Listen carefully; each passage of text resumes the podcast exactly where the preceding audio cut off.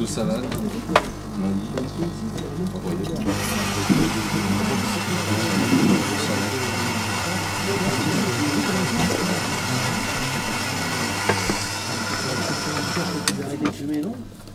Ah non y aller, moi, je passe prendre camion chez, Roger, à 15h20. Et euh, on se retrouve là-bas de 15h20 à 19h. on a alors- Mon casque anti-bruit, mon café, et c'est parti pour le podcast. Et bonjour à vous, bienvenue dans un nouvel épisode du podcast. Alors semaine dernière, semaine beaucoup trop chargée pour pouvoir enregistrer.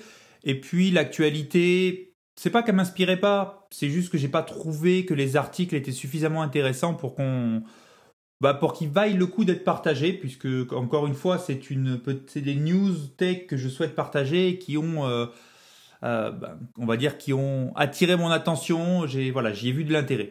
Donc du coup, ben, on se retrouve cette semaine avec des articles. Il y a pour moi trois articles intéressants, donc je vais euh, terminer par cela et ensuite je vais vous parler. euh, Enfin, je vais d'abord vous parler des, autres sujets qui sont sympas à partager mais qui ne me font pas sauter au plafond et trois articles je trouve quand même assez intéressants. Donc on va commencer comme d'habitude par euh, des sujets sur l'espace. Donc aujourd'hui, il y a un accord qui a été trouvé entre la Chine et la Russie, la Chine et la Russie, qui sont partenaires pour se rendre sur la Lune. Donc les mi-juin, donc le 16 juin 2021, ces deux pays ont présenté un plan en trois étapes pour envoyer des équipages sur la Lune. Donc je vous laisserai lire euh, l'article en entier, mais euh, je trouve ça assez intéressant qu'il n'y ait pas que les États-Unis, Space- SpaceX, et euh, on attend toujours des nouvelles de des Européens, même si on sait qu'il y a des accords. Et là, ce qu'on entend le plus, en fait, c'est l'ISS qui va se cracher et que personne va faire quoi que ce soit pour maintenir une station spatiale européenne dans l'espace. Par contre, la Chine et la Russie veulent aller sur la Lune, et en plus de ça, la Chine est en train de construire une station spatiale moderne. Je dirais pas internationale parce qu'aujourd'hui, on sait pas trop.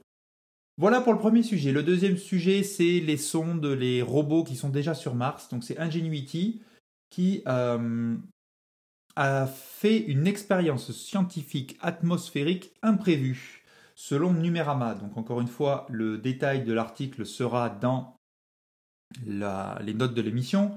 Mais en gros, euh, bah, lorsque le, robot Ingenuity a volé, les pales ont tourné, ont créé du vent, et ce vent a, a déplacé de la poussière. Et ce qui a été remarqué, c'est que la poussière martienne peut être soulevée et transportée beaucoup plus facilement dans l'atmosphère ténue de Mars qu'on pouvait s'y attendre. Je rentre pas dans le détail, je suis pas scientifique, mais en gros, euh, il va se passer des choses et cette découverte-là va permettre d'aller un peu plus en avant sur euh, les déplacements et sur euh, la compréhension de l'atmosphère martienne. Le troisième sujet euh, que je trouve très intéressant, c'est Tesla. Donc on est encore toujours dans l'espace, Tesla, etc. Mais qu'est-ce que vous voulez? C'est peut-être soit mes sujets de prédilection, soit les sujets que je trouve les plus incroyables, parce que les sujets que je vais vous parler après sont intéressants, mais c'est pas transcendant. Donc aujourd'hui, Tesla, enfin aujourd'hui, il y a quelques temps, Tesla, le 22 juin, a dévoilé un super ordinateur et qui est déjà à la cinquième place mondiale. Donc je ne vais pas vous donner le descriptif. Pour une fois, je vais changer aussi de lien. C'est sur Mac Forever, sûrement disponible ailleurs, mais je voulais vous partager aussi d'autres sites. La machine est encore en cours euh, de développement, mais devrait être opérationnelle d'ici la fin de l'année. Et cette machine-là devrait déjà se trouver euh, dans le top 5 mondial des super ordinateurs. Donc assez intéressant, ça veut dire que Tesla va continuer à travailler et sûrement maintenir son avance sur l'automatisation de la conduite, etc. Et après, dans les petites news en, vrac, en bref, il y a euh, la série de Fondation d'I- d'Isaac Asimov. Donc Isaac Asimov est un écrivain qui a écrit de nombreux livres, dont la série Fondation. Euh, alors la série, euh, plusieurs bouquins et une série euh, va être a été filmée et sera disponible le 24 septembre sur Apple TV+. Quelque chose que j'attends énormément. Ensuite, on a des news sur les nouveaux MacBook Pro, les nouveaux AirPods. Alors apparemment, les MacBook Pro devraient arriver un peu plus tard dans l'année. Donc encore quelques personnes dans les rumeurs ont espoir que la semaine prochaine, il y ait une annonce ou euh, juste des vidéos comme quoi il y a des nouveaux Mac euh, avec un nouveau processeur euh, au mois de juillet. Mais on s'oriente clairement vers un- une présentation en octobre, comme l'année dernière en fait, pour avoir les M2. Donc on va voir ce qui va se passer, mais aujourd'hui, rien du tout. Et pour les nouveaux AirPods, apparemment, ils arriveraient bah, début 2022, pas 2021. L'autre petite news en vrac, c'est Xbox Cloud Gaming qui arrive sur iPhone et iPad avec plus de 100, plus de 100 nouveaux titres, enfin de 100 titres en tout court.